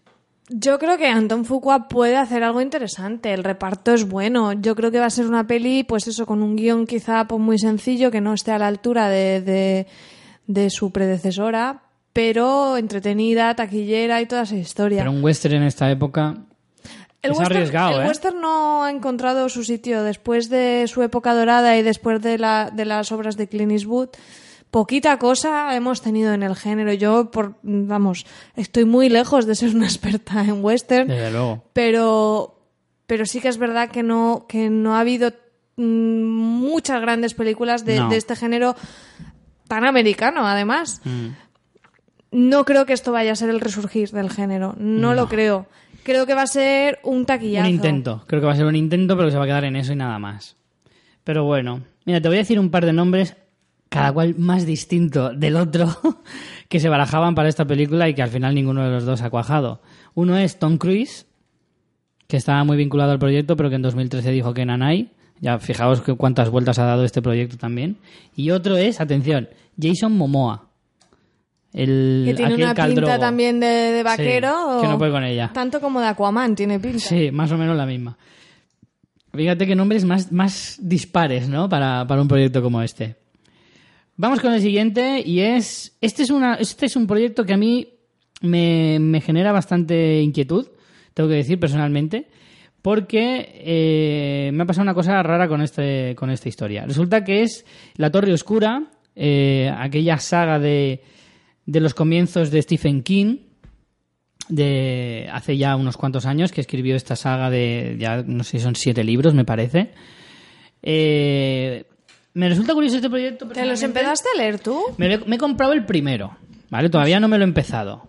Porque por una vez quiero adelantarme por una vez me quiero leer el libro antes de, de una saga de este tipo voy a intentar leerme la, la saga antes de que se estrenen las películas Al ritmo que lees tú, Richie. Sí, la verdad es que me va a costar bastante. Pero, pero lo voy a intentar. ¿Vale? La Torre Oscura, como os digo, son novelas escritas por Stephen King en, en, una, en los comienzos de su carrera como escritor. No sé si de los comienzos o vamos, de los primeros años, que no es algo reciente, sino que esta historia puede tener perfectamente 30 o 40 años, tranquilamente. Y, y es una y lleva bastante tiempo danzando por los estudios de Hollywood. De hecho, Ron Howard eh, estuvo detrás del proyecto durante mucho tiempo.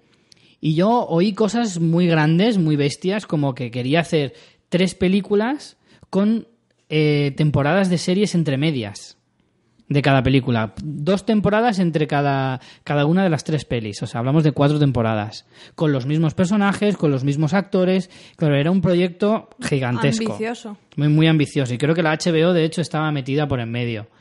Pero claro, era algo demasiado arriesgado que, que al final pues no llegó a ninguna parte.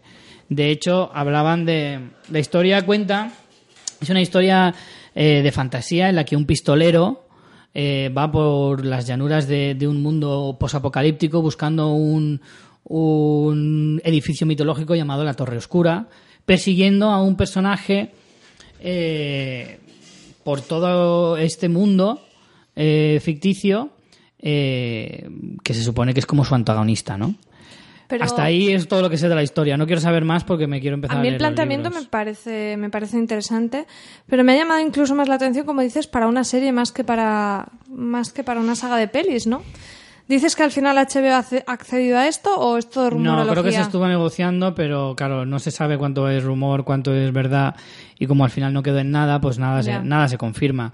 Yo creo recordar eso, que Ron Howard incluso se hablaba de Javier Bardem como para protagonista, pero claro, Javier Bardem en esa época, te estoy hablando de hace a lo mejor dos, tres años, eh, Javier Bardem estaba en la cumbre con su papel en James Bond, con su Oscar ganado hace pocos años y, y quieras o no, pues era embarcarse en un proyecto demasiado grande que te iba a atar para muchísimo tiempo y que luego al final te puede... El problema de este tipo de personajes es que luego te encasillan.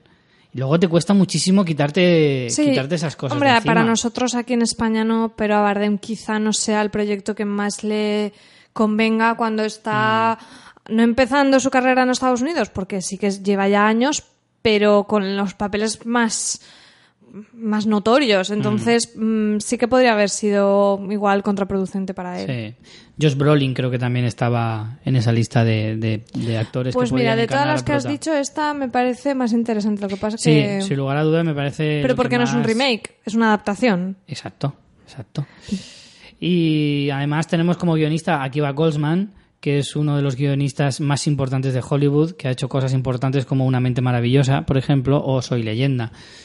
Este es, una- este es un guionista que está metido en un montón de proyectos, siempre se le relaciona con proyectos muy grandes y siempre está metido en cosas de, de este tipo. Así que, no sé, este proyecto sí que parece mm, bastante, bastante más suculento que los que estábamos viendo hasta ahora. Fecha ahora- de. Por último, os digo la fecha de estreno. eh, para confirmar. Pronto me parece esta fecha, si aún no 13 está... de enero de 2017. 2017. Ah, vale, Es pues que no, yo lo no tengo es la, mal. no es la que tienes aquí apuntada. tengo mal. Vale, vale. Eso ya me parece más creíble. Tenías aquí julio 2015, digo... O sea, aparte de No, no, 2015 no. era imposible, ya Sí, directamente. eso ya es complicado. No, no, no. Enero de 2017. De momento es el proyecto que más nos apetece ver. Y por último, La traca final. la traca final, donde os vais a quedar con el culo, vamos, que se os va a salir de la silla. Eh, atención, viene... es que me hace gracia mogollón. Eh, remake de Jumanji. Madre mía, esto me parece locura, no, lo siguiente. También es otro de esos proyectos de los que se lleva buscando secuela desde hace muchos años. De hecho, Robin Williams Pero es que yo creo que esta película no tiene para una secuela. Claro que o no sea, tiene. es lo que es. Fin. Claro que no tiene, o sea, es mm, aprovechar el nombre, es de estas historias que es aprovechar el nombre, es coger la historia, porque, bueno, sí, puedes coger otra vez la historia del juego y tal, pero, pero es que no vas a hacer ni lo más mínimo, mínimamente cercano a lo que fue en su momento. Esta historia ya se le ofreció a, a Robin Williams hace seis años y, por supuesto, rechazó el proyecto. Y fíjate que hace seis años Robin Williams no estaba en la cumbre de su carrera, que le podía haber venido bien una cosa como estas, porque se dedicaba a hacer comedietas bastante malillas. Pero, pero no, dijo que no, que no. y- Oye, aprovecho para recomendaros a los que no lo hayáis escuchado uno quizá de los podcasts que hemos hecho más emotivos, que fue Sí, el, especial de Robin Williams, que si no lo habéis escuchado mm, ya estáis tardando. Yo mm, queda mal decir esto, pero creo que nos quedó genial y hay que decirlo. Nos quedó un que podcast muy, mejores- muy bonito, muy emotivo, muy divertido a la hecho. vez y, y estuvo fantástico. Hablamos en detalle de, de Jumanji y el resto de, de películas clásicas porque Robin Williams al final ha marcado nuestra infancia totalmente. Sin lugar a dudas. Yo creo que Jumanji era una historia muy sencillita, muy resultona, fantástica para cine familiar, de ese que ya no se hace. Eh, estoy recordando que tenía ese punto del niño que desaparece, que está metido dentro del juego y luego sale, que es Robin Williams, ese punto de como de, de inicio de la historia y cierre, que está muy bien. Pero ya está, o sea, más allá de eso, esto como, ¿qué la vas a hacer? ¿Vas a hacer la misma historia? ¿Vas a hacer otra? No sé, no, Hmm. no le veo. Aparte, seguro, mira, una, cosa es, es graciosa. que no vas a tener nada, nada mm, más que el juego y el nombre eh, cercano a, a la antigua. Y vas a tener unos efectos especiales más espectaculares, pero es que los de Jumanji está claro que han envejecido bastante mal, pero también es cierto que tenían ese punto que no era realista. Claro. Lo- los animales no, o sea, no eran porque no se podía, pero aparte no buscaban ser realistas y a mí eso me gusta, creo que tiene parte de la, de la esencia de la peli, ¿no? Que, que, que el león no parezca tanto un león, que los monos sean más dibujos animados. Creo que si lo hacen otra vez van a hacerlo, pues eso, mucho más efectos, mucho más más pasado de rosca todo y no, no, y sin Robin Williams, no. Sin Robin Williams, sin Kristen Dunst, sin... Eh, ay, no me sale el nombre. Bonnie... ¿Cómo se llamaba la actriz? Bonnie Hunt. Bonnie Hunt. Que era la que hacía de... ¿Bonnie? Bonnie Hunt, creo que se llamaba la, la actriz, si no recuerdo mal. Te lo miro. Eh, incluso el chico, y curiosamente, el único que ha dado opinión sobre esta nueva saga y que por supuesto está en contra, es eh, Bradley Pierce, que es el chico que interpretaba a, a Peter Separ, el niño mono. Y, y dice que no tiene ningún sentido. Incluso le ha parecido insensible hacer una película sobre, sobre Jumanji con la, con la, hombre, no reciente eh, muerte de Robin Williams, pero más o menos cercana.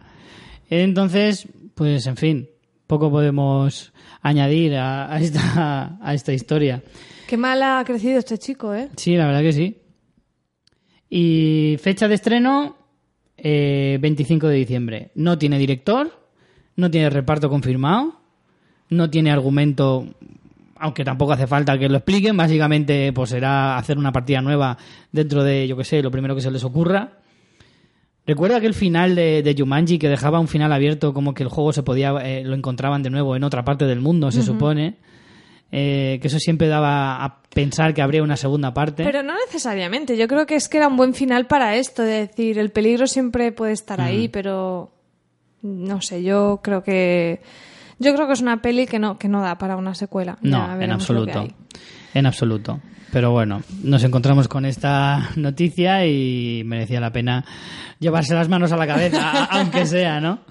Y decir, madre mía, la gente que se fuma eh, por esa zona de Los Ángeles. Qué poquita originalidad estamos viendo últimamente Sí. en cine. ¿eh?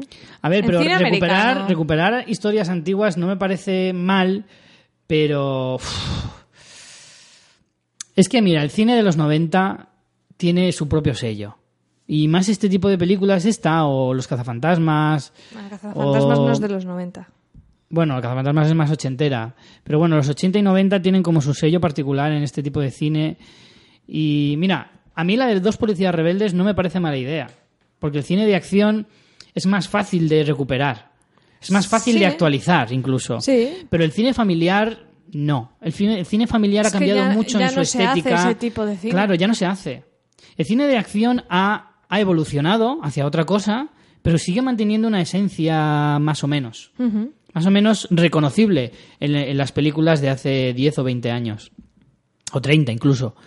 Pero eh, el cine familiar, como no ha, no ha continuado en la, misma, en la misma línea, en la misma senda, sino que se ha desmarcado mucho a otra cosa completamente diferente, pues no se puede reconocer nada. Sí, sí, sí. Y hacer un remake de estas historias es como que está como fuera- hacer una cosa demasiado diferente. Está fuera de tono. Tú haces un Dos Policías Rebeldes 3 y no va a ser tan diferente de las antiguas realmente. No va a ser tan distinta. Tienes razón. Pero un Jumanji, un cazafantasmas, Es que qué películas familiares que puedan tener un tono similar a las de los 90, 80 tenemos hoy en día. Es que no me viene ninguna a la cabeza. no, no, no, no. Yo creo que es que ves, ese, ese es un género que por desgracia está muerto. Sí, Hoy en día. O sea, que no, no es un género que tú puedas salvar hoy en día. sí, tienes razón. Hay, hay, hay otra cosa. Hay un los Juegos del Hambre, eh, que no es cine familiar tampoco, No, es cine el, es adolescente. el adolescente ha, ha- ha copado a los adolescentes. Ahora son. Los niños se vuelven adolescentes muy pronto y casi Mm. que no ha habido espacio para ese cine familiar, ¿no? Es como que pasamos de las películas de animación Claro, de es que Disney directamente decir. a la de Creo que el único cine ¿no? familiar reconocible hoy en día es el cine de animación. Es el cine de, de- de Pixar, de DreamWorks, de, de- de esta gente. Es el único cine Pero no familiar hay- no hay- reconocible de verdad no bueno. hay pelis de personas familiares. No hay pelis de personas, efectivamente. No las hay. En fin, ya dejaremos esta reflexión del cine familiar para un futuro cercano. Sí. Ahí lo dejo. Sí, sí, sí. Para un futuro cercano. No Y- vamos a hacer solo especiales cine erótico, vamos a contraposición. ¿Sabes- Sabéis que a nosotros nos toca tocar en todas partes. Sí, en, el cine erótico, sobre todo. Qué fatal decirlo así. Bueno, pues. siguiendo con el popurrí, vamos a retomar emails que tenemos ahí acumulados y, y bueno, la verdad que no sé ni, ni qué nos preguntan, así que vamos a ver de Venga, qué, de qué nos hablen. Javier Abanades dice: Hola chicos, me gustaría que para esta cuarta temporada del post, del podcast, supongo que querría decirnos, eh, dedicarais uno eh, de los capítulos a Mr. Robot. Creo que es una eh, es uno de los mejores estrenos de en mucho tiempo. Ya sé lo que me vas a decir, María. Ya sé que me lo está diciendo mucha gente. Voy a ver Mr. Robot. Pero es que con los pilotos aquí acechándonos, con un montón de series del verano que estoy terminándome. Ay, mi tiempo además ha reducido bastante. Está, está complicada la cosa, está complicada. Pero sí, más tarde o más temprano, o sea, mira, eh, aprovecho aquí para hacer una reflexión. Nosotros nos encantaría poder estar mucho más al día, ¿no? Con las series, con la cartelera, pero es que tenéis que entender que nosotros tenemos nuestro trabajo, nuestra familia, nuestra casa, nuestros gatos que cepillar. Eh, el tiempo al final es, es limitado y yo vivo con, con una frustración constante Fua. de querer, querer ver muchas más cosas de las que tenemos tiempo eh, materialmente posible para, para ver. Yo he empezado a ver series en el tram, de camino al trabajo, cuando lo tenía. Eh, iba al tram, que son 20 minutos lo que tardo. O sea, que capítulos de 40 minutos me los tenía que ver en dos tandas, cosa que para mí es sacrilegio, pero claro, me tengo que adaptar a los nuevos, a los nuevos tiempos. Entonces, Sí, es, no he tenido más remedio. es bastante complicado y entonces hay seriones que no hemos po- podido ver aún. O sea, os comentaba hace pocos episodios, Orange is the New Black ha empezado la tercera temporada y yo me las he visto las tres temporadas este verano porque no había podido ver nada. Tengo pendiente películas, series importantes de los últimos años que todavía no he visto como pueden ser The Americans o House of Cards y no te digo ya de clásicos que aún tengo pendiente, por ejemplo, de Wire. O sea, estas las que me vienen a la cabeza que quiero ver. Entonces, os pedimos paciencia. Sí, Quiero decir, todo llegará, todo Mr. llegará. Mr. Robo, la vamos a ver y aquí tienes mi tienes mi, mi palabra de que yo voy a presionar a Richie porque Mm. es- en este caso yo ya la he visto y quiero que Richie la vea porque creo que es una serie que merece un, un episodio que podamos hablar de ella con spoilers y tranquilamente. Mm. Ahora, no podemos deciros cuándo será eso. No, es más, Eh, lo que sí podemos deciros es que no será pronto. Claro, seguramente será como mínimo dentro de un par de meses porque nos vienen los pilotos y, Mm. Es tenemos más, bastante lío. Tenemos muchos programas comprometidos por fechas y es muy probable que antes de Navidades sea difícil encajarlo. Pero o sea bueno, que llegar, llegará, pero no podemos deciros cuándo. Igual que también tenemos pendiente el especial de The Jinx, que Richie también se la tiene que ver. Y esta, de hecho, estas son las dos con las que estoy amenazando constantemente a, a Richie con, Mm. con que vea. para que veáis que vivo con, con, con una presión constante en mi vida. Pero, Más cosas. pero sí, muchas gracias. Si nos sigues, eh, vamos, tarde o temprano te lo encontrarás un, un, espe- un especial Mr. Robot en tu podcatcher. Más, tenemos a Víctor Manuel que nos escribía y nos decía Dulce noche, estimados María y Richie. Este es mi primer escrito para un podcast y vosotros sois los que habéis tenido la mala suerte de que os haya elegido O para el honor. ello. No te confundas. Aunque también es verdad que solo escucho cinco podcasts de momento. Sí, esto sabes que va increciendo, es como con las series. Dice, bueno, como me acabo de terminar de oíros el último programa de un total de ciento y poco que he escuchado en un par de semanas de seguido. Joder, madre, Madre mía, mía, eh. estás muy mal, Víctor. Pero muy mal, ¿eh?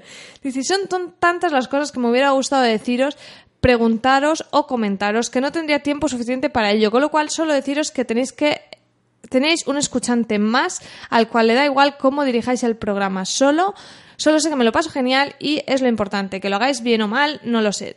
No tengo capacidad crítica ni conocimientos, pero como hago con las series, sean malas o buenas, si me divierten o me hacen sentir o aprender cosas, las seguiré viendo, por muy malas que me digan que son.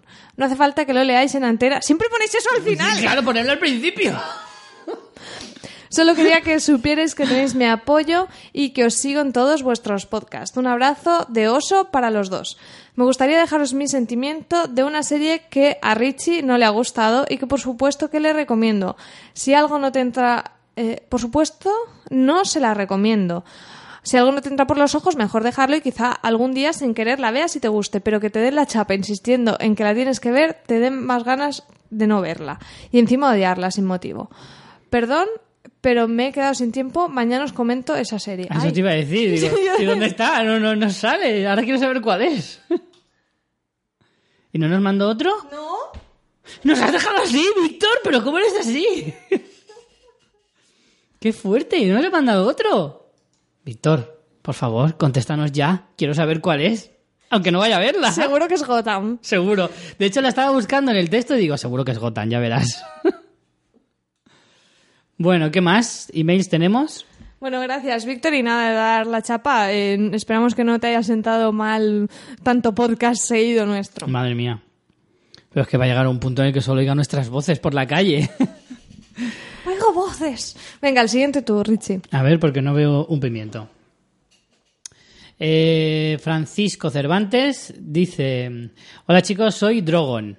Espero mejorar mi ortografía esta vez. Uy, madre mía, y me has puesto a mí el difícil, qué cabrona. Eh, no es fácil cuando tienes las dos culturas anglo y latina mixtas. Claro, y- porque él seguramente habla español, pero porque nos escribe de Estados Unidos o algo Claro, así. pero allí no lo practica excesivamente. Claro, y seguramente ni siquiera ha estado escolarizado nunca. El pobre escribe pues como puede. Bueno, escolarizado sí que habrá estado, pero no en castellano. No, no en español, me refiero. Pobrecillo. A ver, espero una felicitación por terminar todos los audios de Fans Fiction. Les aseguro que no, es, no fue fácil, pero muy divertido sobre todo escuchar tanto odio y buenas ocurrencias de Richie. Y lo mejor de la dulce voz de María. Y ojalá sean elegidos en las JPod. Eh, bueno, y en... JPod, punto. Bueno, y empecé a escucharos en el de Fear the Walking Dead. Eh, me pareció curioso los comentarios que hacen sobre la comunidad americana, que no se creen que los osos que son aquí, pero en mucho que se mira en, los, en el show es muy similar a cómo se vive en USA. Además, entiendan que eh, la televisión americana está hecha para americanos. Aún eso está cambiando sobre todo con Netflix. Eh, que está haciendo... Oye, me está costando bastante, ¿eh? No penséis que... No, pero Jolín, gracias por el esfuerzo, Sí, Francisco. sí, desde luego.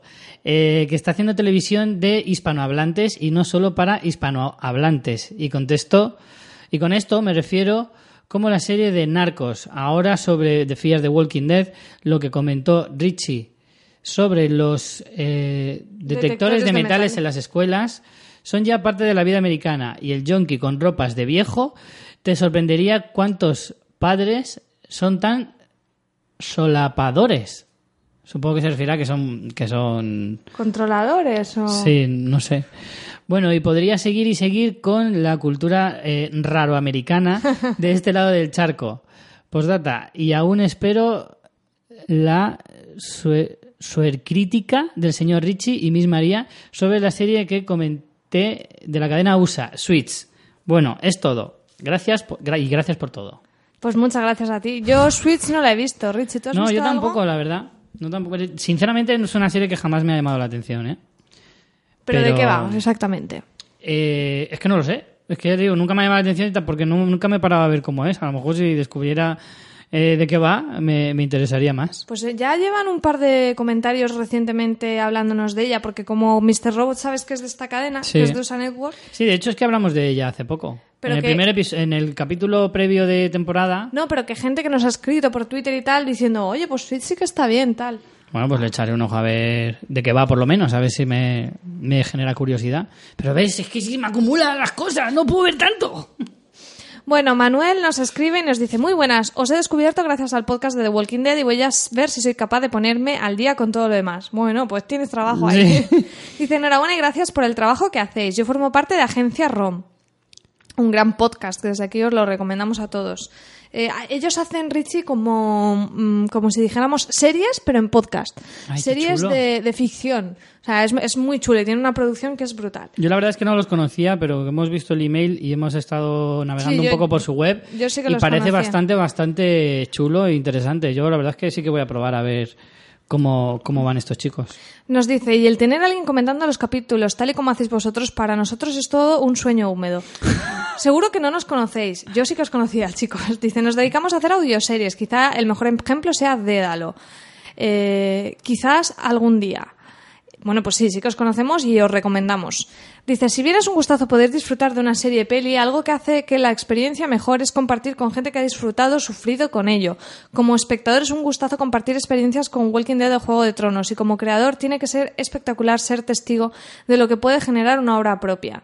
Un abrazo enorme, gran trabajo y tenéis un nuevo seguidor atento a todo lo que hacéis. Un fuerte abrazo. Pues muchas gracias, Manuel Serrano Moreno. y eh, yo voy a escuchar tu podcast, ¿eh? Me, me ha gustado, me ha gustado mucho la, la idea de hacer series en versión podcast. Puede ser muy interesante. Pues ya tienen varios. Esta última de Dédalo es de ciencia ficción y la anterior, que no recuerdo el nombre, era como de crímenes. Así que chuli chuli. Qué guay. Eh, ¿Nos queda alguna cosa más? Pues no, porque me parece que aquí tenemos uno de Juego de Tronos, así que nada, tengo que limpiar la bandeja de entrada, Richie, porque Sí, esto es un caos. Y nos acaba de entrar un Patreon justo mientras grabábamos. Vamos a... Rebeca Cloig. Cloig. Ué. Ué. Muchísimas gracias, Rebeca. Tienes un apellido impronunciable, pero me- nos encanta que te hayas hecho nuestro Patreon. Y, y- y- y ya está, yo creo. Yo creo que ya está. Tengo que, tengo que ordenar esto más, porque los emails tenemos aquí un... un- un- Venga, para que luego no me digas, eh, también daros las gracias por vuestras estrellitas y valoraciones en iTunes, que siempre nos vienen muy bien, que nos da mucha visibilidad. No os canséis nunca, nunca, nunca de hacerlas.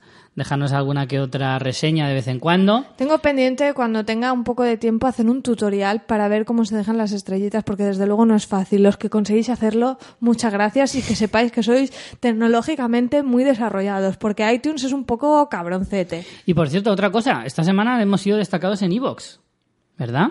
Ah, sí, es verdad. El episodio de, de Big Bang está destacado es- durante esta semana en el Evox Magazine, que es una especie que estuvimos ya hace un Sí, año con con, el de el, especial de. Woody Allen, que además viene muy a cuento que también ha estrenado nueva peli y tendremos la crítica la semana que viene, que me la he guardado. Pues eh, en Evox se, se seleccionan podcasts por temáticas manualmente de, lo que la gente de Evox va escuchando y les gusta y esta semana nos han puesto ahí el, eh, especial de Big Bang, así que muchas gracias también a la gente de Evox por, por darnos ese empujoncito de visibilidad y ya se ha notado porque la verdad que este especial está teniendo bastante buena acogida. Y bueno, creo que con esto vamos a ir terminando, ¿no? Pues sí, nada, recordaros que tenéis hasta el día 25 para participar en el sorteo de la camiseta de Fans Fiction. Si no la habéis visto, pues en redes sociales nos podéis ver con ellas o también en el propio Patreon llevamos nosotros la camiseta. Está muy chula, hay que decirlo, que está muy chula. Y, y nada, tenéis hasta el día 25 para mandarnos vuestro tweet mencionando a arroba fans barra baja fiction y el hashtag fanfiction concurso Ajá. con la foto de vuestra peli favorita eh, interpretada, mm, fotografiada o como queráis. Y nada más, ¿tenemos pensado ya algo para la semana que viene? Tendremos un par de críticas Para también. la semana que viene hay un tema bastante interesante, pero todavía está por confirmar, porque tendríamos que contar con algún invitado y como todavía no nos ha confirmado asistencia, no sé si ese será el tema definitivamente para la semana que viene.